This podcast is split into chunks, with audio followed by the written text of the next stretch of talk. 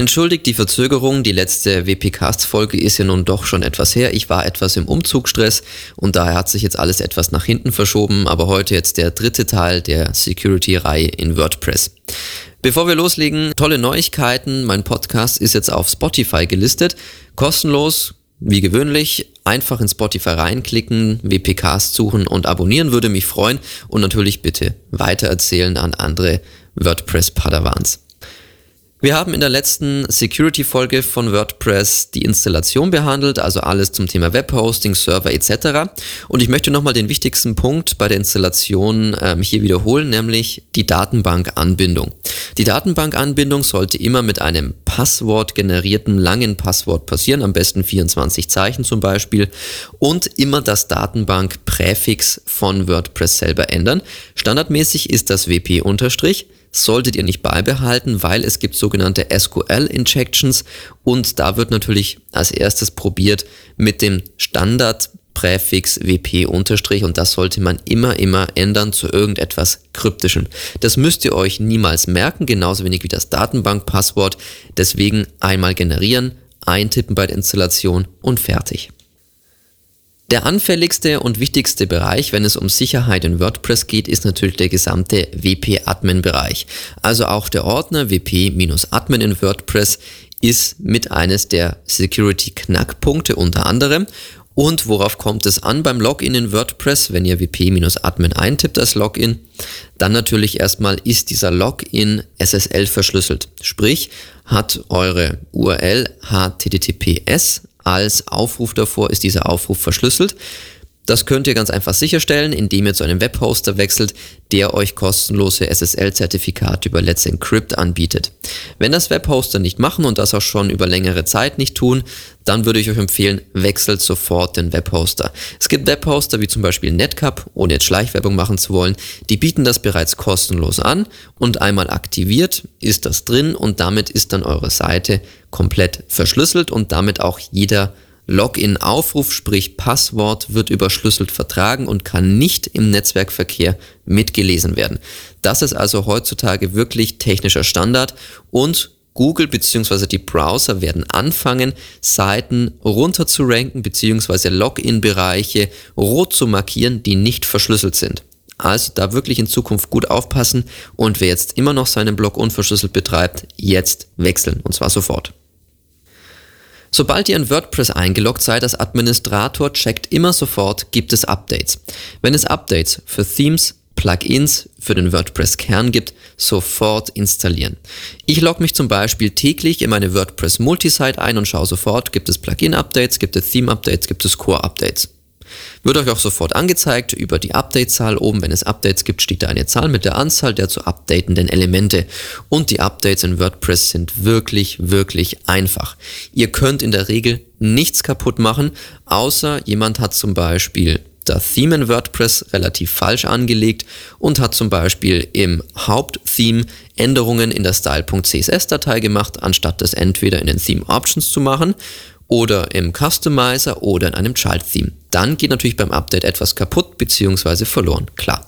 Aber das sind eben Sachen, sauber vorher informieren, bevor man da anfängt und dann auch sauber umsetzen.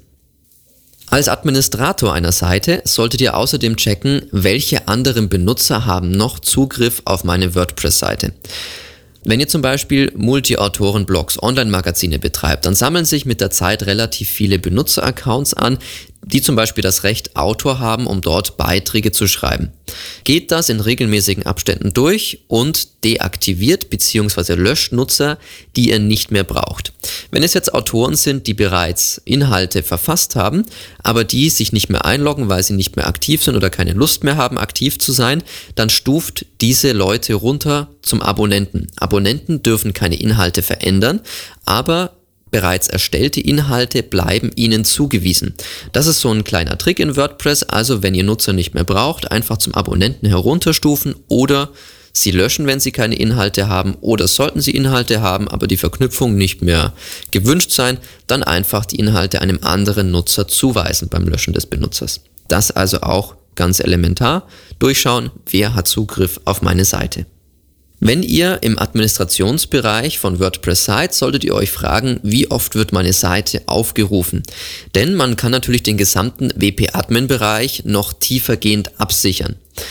Wenn eure Seite häufig besucht wird, überlegt euch, macht es Sinn, den WP-Admin-Bereich umzubenennen, zum Beispiel slash Login, slash irgendein Nickname, irgendeine Fantasiegestalt. Denn standardmäßig kann man sich einloggen, wenn man slash wp-admin eintippt. Und wenn man erstmal die ganzen Bots ausschließen möchte, die diesen Aufruf versuchen, um zum Beispiel durch Brute Force Attacken dann das Passwort zu hacken, dann würde es sich lohnen, schon mal diesen Aufruf standardmäßig umzubenennen. Das geht mit Plugins. Ich zum Beispiel nutze das iThemes Security Plugin. Und damit könnt ihr unter anderem genau diese Aktion durchführen, also einfach den WP-Admin-Bereich umbenennen in etwas, was ihr euch merken könnt, was aber nicht dem Standard entspricht, um schon mal die ganzen Bots und Server auszuschließen, die versuchen reinzukommen. Tiefergehend kann man noch weiter absichern, indem man zum Beispiel eine HTTP-Authentifizierung davor schaltet. Bedeutet, ihr müsst erst ein Passwort und ein Benutzernamen eingeben, bevor ihr überhaupt diese Admin-Seite aufrufen könnt. Gerade in Firmennetzwerken würde es sich lohnen, dass man den WP-Admin-Aufruf nur innerhalb bestimmter IP-Adressen, zum Beispiel des Firmennetzwerks, erlaubt und außerhalb, wenn wirklich Leute von außerhalb drauf müssen, entweder mit VPN-Tunnel oder mit einem HTTP Authentifizierungsmechanismus. Also damit schützt ihr euch schon wirklich relativ gut, wenn ihr vor die eigentliche Login-Maske noch eine Authentifizierung bzw. eine IP-Auswahl davor schaltet. Auch hier gibt es natürlich wieder Plugins, wenn das euer Server selbst nicht unterstützt, also zum Beispiel die HTTP Authentification oder WP Basic Auth. Diese beiden Plugins könnt ihr verwenden, wenn ihr für den WP Admin Bereich noch eine HTTP Authentifizierung davor schalten wollt. Warum ist es also sinnvoll, so eine Authentifizierung davor zu schalten? Wie schon erwähnt, gibt es sogenannte Brute Force Attacken. Was machen die? Sie suchen sich den Nutzernamen raus, den man ja zum Beispiel über die Autorenarchive rausbekommt, indem man oben einfach schaut, wie heißt der URL-Schnipsel nach slash author.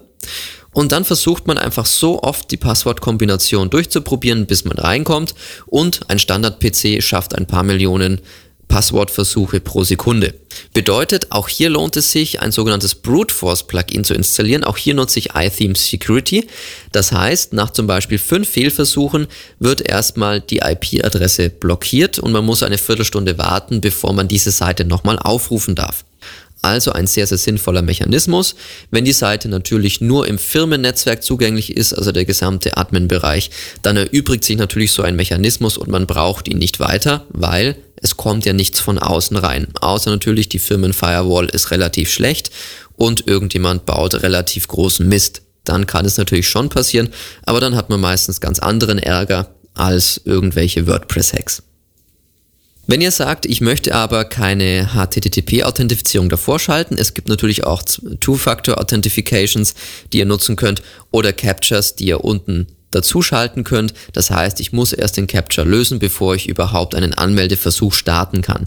Wichtig ist, sollte jetzt aber eine Brute Force Attacke starten und die Brute Force Attacke schaut nur innerhalb der Passwort- und Benutzernamefelder rein, dann kann es euch trotzdem passieren, dass ihr ausgesperrt seid mit eurem Benutzernamen, weil immer vergessen wurde bei der Brute Force Attacke das Capture mit anzugeben. Also auch das ist mir schon passiert. Ich habe iTheme Security aktiviert gehabt, habe den Capture aktiviert und trotzdem wurde mein Benutzer irgendwann ausgesperrt, weil jemand versucht hat, ohne Capture sich einfach zu häufig zu authentifizieren. Das ist natürlich dann auch relativ blöd. Die zwei wichtigsten Dateien in WordPress sind ja die wp-config.php und bei Apache Webservern die .htaccess-Datei. Beide Dateien solltet ihr vor Schreibzugriff des Webservers schützen. Bedeutet, der Webserver sollte beide Dateien niemals schreiben dürfen. Denn wenn irgendetwas passiert, kann ich in die wp-config-Datei reinschreiben und kann dort Parameter setzen, kann die Datenbank im Hintergrund austauschen etc. Das heißt, sehr gefährliche Sache. Und wenn ich die einmal habe und das Datenbankpasswort zum Beispiel habe, bin ich in der Datenbank, kann mir die komplette Datenbank kopieren, kann alles löschen etc. Die HT-Access-Datei ist nur für Apache-Server relevant und auch hier ganz entscheidend, weil in der HT-Access kann ich Server Overrides definieren. Bedeutet, ich kann sagen, folgende globalen Optionen des Apache Web Servers werden in dieser HT-Access-Datei mit folgenden Optionen überschrieben. Zum Beispiel leite folgende Anfrage im Hintergrund an diesen Malware-Server weiter, lade das, mach jenes. Ganz gefährlich, deswegen bitte immer Schreibzugriff auf diese beiden Dateien deaktivieren. Das kann natürlich bei Caching-Plugins wie WP Supercache, glaube ich, ein bisschen problematisch werden, weil bei manchen Updates möchte er das WP-Cache-Verzeichnis neu setzen in der WP-Config oder auch mal eine harte Accessor schreiben. Dann muss man das einfach manuell nachtragen über FTP. Das ist der Nachteil leider, aber dafür ist man wirklich auf der sicheren Seite. Der nächste große Bereich, der in WordPress zu sichern ist, ist der gesamte WP-Content-Bereich. In WP-Content liegt alles, was ihr für eure Seite braucht, sprich das Theme, die Plugins und die ganzen Uploads, sprich eure Bilder, Videos, Dokumente, alles, was ihr einfach in die Mediathek schmeißt. Und dort erstmal ganz generell, ein Theme bitte ist nur installiert, nämlich genau das, was ihr auch nutzt. Alle anderen Themes, die deaktiviert sind, bitte löschen, weil je mehr Code auf der Seite, desto mehr potenzielle Sicherheitslücken. Das andere ist, bitte mistet eure Plugins regelmäßig aus. Nur so viele installieren, wie ihr auch wirklich braucht. Schaut, dass ihr euch ein Theme kauft, das bereits die wichtigsten Funktionen, die ihr für eure Webseite braucht in eurem Bereich, schon mitliefert. Schaut, dass ihr Plugins nehmt, die bereits mehrere Funktionen zusammenlegen können. Zum Beispiel Yours SEO für XML Sitemaps, für rudimentäre äh, Meta-Tags, für Open Graph zum Beispiel und natürlich für Suchmaschinenoptimierung. Ich erlebe es immer wieder, dass Kunden zum Beispiel ähm, Google Sitemaps XML Plugins installiert haben, obwohl sie alles bereits mit einem Suchmaschinenoptimierungs-Plugin zusammen bekommen könnten. Also schaut, dass ihr keine Plugin-Doppler drin habt, sondern schaut euch nach All-in-One-Lösungen um, die bereits diesen Bereich komplett abdecken können. Damit habt ihr auch schon mal ein Plugin weniger. Eine der Hauptschwachstellen in WordPress ist neben dem Admin-Bereich der Upload-Ordner. Denn wenn irgendwo eine Sicherheitslücke zum Beispiel im Theme oder einem Plugin drin ist, kann es euch passieren, dass man es irgendwie schafft, gerade durch Frontend-Uploader etc. oder Kontaktformulare, eine PHP-Datei in euren Uploads-Ordner zu platzieren.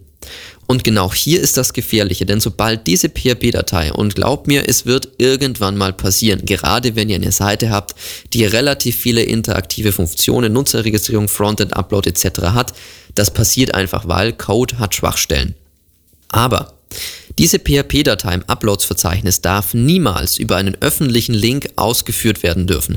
Bedeutet, mit dem Plugin iTheme Security zum Beispiel könnt ihr deaktivieren, dass PHP im Uploads-Verzeichnis ausgeführt werden darf. Das heißt, jede PHP-Datei, die ich mit direktem Aufruf ansteuere, kommt sofort ein, nein, das ist nicht erlaubt, ein 503-Fehler. Und genau das müsst ihr auf jeden Fall setzen, weil das ist eine der Hauptschwachstellen oder der Haupteinfallstore in WordPress. Also PHP-Dateien sollten niemals direkt ausgeführt werden dürfen. Irgendwann wird es mal passieren. Und sollte man diese PHP-Datei dann ausführen dürfen im Uploads-Verzeichnis, dann ist eure Seite sofort gehackt, weil dann habt ihr Malware an der Seite, weil diese PHP-Datei dann irgendwas von externen Servern nachlädt und eure WordPress Installation überschreibt, eure komplette Datenbank etc. Sollte ein Angreifer jemals euer Administrationsaccount hacken können, ist es sinnvoll, dass ihr den sogenannten Dateieditor, mit dem ihr Theme- oder Plugin-Dateien direkt im Backend von WordPress bearbeiten könnt, komplett deaktiviert. Das könnt ihr über eine wp-config-Variable einstellen, nämlich disallow heißt die, und die auf jeden Fall setzen, weil für die normale Entwicklungsumgebung braucht man das niemals. Ich habe noch niemanden gesehen, der über den Dateieditor in WordPress reingeht und dort ein Plugin neu programmiert oder umprogrammiert. Das macht man nicht, sondern man fängt in einer lokalen Testumgebung an, programmiert da alles und lädt es dann über FTP hoch. Das ist der normale Workflow und diesen File-Editor nutzt man auch für Kleinigkeiten einfach nicht. Nein, niemals. Deswegen sofort deaktivieren. Das ist auch ein Einfallstor. WordPress bietet ja inzwischen verschiedene Schnittstellen an, zum Beispiel eine XML-RPC-Schnittstelle. Diese solltet ihr deaktivieren, wenn ihr sie nicht braucht, sprich, wenn WordPress nicht mit anderen externen Systemen kommunizieren muss. Solltet ihr diese XML-RPC-Schnittstelle brauchen, dann einfach nur für diese IP freigeben, die damit kommunizieren soll. Nicht global freigeben. Und WordPress hat ja auch schon seit ein paar Versionen die sogenannte REST API, die mit jeder Version weiterentwickelt wird. Und auch diese solltet ihr einschränken bzw. nur für bestimmte IPs freigeben, wenn sie wirklich gebraucht wird. Beides sind externe Schnittstellen, mit denen ich mit anderen Systemen kommunizieren kann. Das heißt, ich kann Aufrufe senden, wie zum Beispiel Delete oder Create. Und natürlich, wenn ich das irgendwie hacken kann, dann kann ich einfach von entfernt Beiträge löschen, Beiträge anlegen. Also ideal, deswegen diese Schnittstellen immer deaktivieren. Zu guter Letzt noch ein paar Tipps. Erstens immer Backups machen. Dafür gibt es zum Beispiel Updraft Plus oder BackWP-Up. Ihr solltet schauen, dass diese Backups niemals im selben Ordner liegen wie WordPress selber. Das heißt, man sollte diese Backups niemals durch die URL von WordPress, durch die Domain selber, durch einen Aufruf irgendwie erreichen können sondern schaut, dass ihr die Backups immer außerhalb des HTTP-Docs-Verzeichnisses, außer außerhalb von allen WP-Content, WP-Admin-Ordnern rausbringt. Ich zum Beispiel habe einen zweiten kleinen Server und synchronisiere einmal täglich alle Dateien was WordPress-Verzeichnisses über rsync. Das ist die idealste Lösung, aber da die wenigsten mit einem Webhosting-Vertrag sowas haben, schauen, dass ihr Plugins findet, mit denen ihr die Updates außerhalb eurer eigentlichen WordPress-Installation aufheben könnt und diese Updates wirklich regelmäßig automatisieren. Sowohl von Datenbank als auch vom Dateisystem. Wenn ihr auf Nummer sicher gehen wollt, installiert euch ein Plugin, mit dem ihr Checksummen mit anbieten könnt, sodass bei Updates überprüft wird, ist diese Checksumme gültig für folgende Datei, also ist dieses Update valide oder versucht jemand etwas dazwischen zu schieben. Das andere ist, überprüft einfach bei Dateien regelmäßig über Malware-Scanner oder wenn ihr ein neues Plugin oder ein neues Theme installiert, es gibt sogenannte Online-Plugin-Scanner, Plugin-Checker, auch als Plugin selber. Die überprüfen, gibt es irgendwo in dem Plugin versteckte Link-Aufrufe, die zum Beispiel nach Hause telefonieren, gibt es versteckte Malware im Plugin. All das könnt ihr bereits im Vorfeld durch ein extra Plugin oder durch Online-Services testen. Einfach danach googeln und Vorsicht bitte, wenn ihr zum Beispiel Sukuri oder andere Dienste installiert, die über die Cloud irgendwelche Malware-Scans machen. Das könnte gerade mit der Datenschutzgrundverordnung ab Mai Probleme bereiten und auch hier, wenn ihr Cloud-Dienste nutzt, die irgendwie euren Verkehr mitlesen, die Authentifizierung zu eurer Seite haben, sollten diese Cloud-Dienste irgendwann gehackt werden, haben Millionen von WordPress-Kunden ein riesiges Problem. Deswegen würde ich immer schauen, je weniger Cloud-Dienste, desto besser. Also schaut, dass ihr irgendwie lokal eure ganzen Checks, eure Malware-Scans etc. durchführen könnt. Denn dann habt ihr auch keine weitere Sicherheitslücke, wenn zum Beispiel der Cloud-Dienst gehackt werden würde, dass eure Seite dann auch automatisch kompromittiert ist. Und zu Kuri ist da so ein Ding, da wäre ich erstmal sehr, sehr vorsichtig. Und zu guter Letzt, gerade bei Magazinen oder Blogs, installiert euch ein Plugin, mit dem ihr Spam blockieren könnt. Zum Beispiel Anti-Spam-Bee ist da wirklich sehr, sehr gut und man kann auch alle Funktionen deaktivieren, wo irgendwie nach außen kommuniziert wird mit anderen Spam-Datenbanken und das funktioniert wirklich ganz hervorragend. Also Spam ist wirklich noch ein weiteres kleines Einfallstor, aber das kann man auch wirklich selbst ganz gut händisch machen, indem man auf manuelle Freischaltung schaltet, damit einfach keine irgendwelchen Malware-Links in den Kommentaren landen. Das einmal als Rundumschlag für die WordPress Security. Wenn ihr noch weitere Tipps habt oder Erfahrungen, bitte gerne in die Kommentare auf wpcast.de. Und in diesem Sinne, sichert WordPress ab, dann habt ihr auch weniger Sorgen.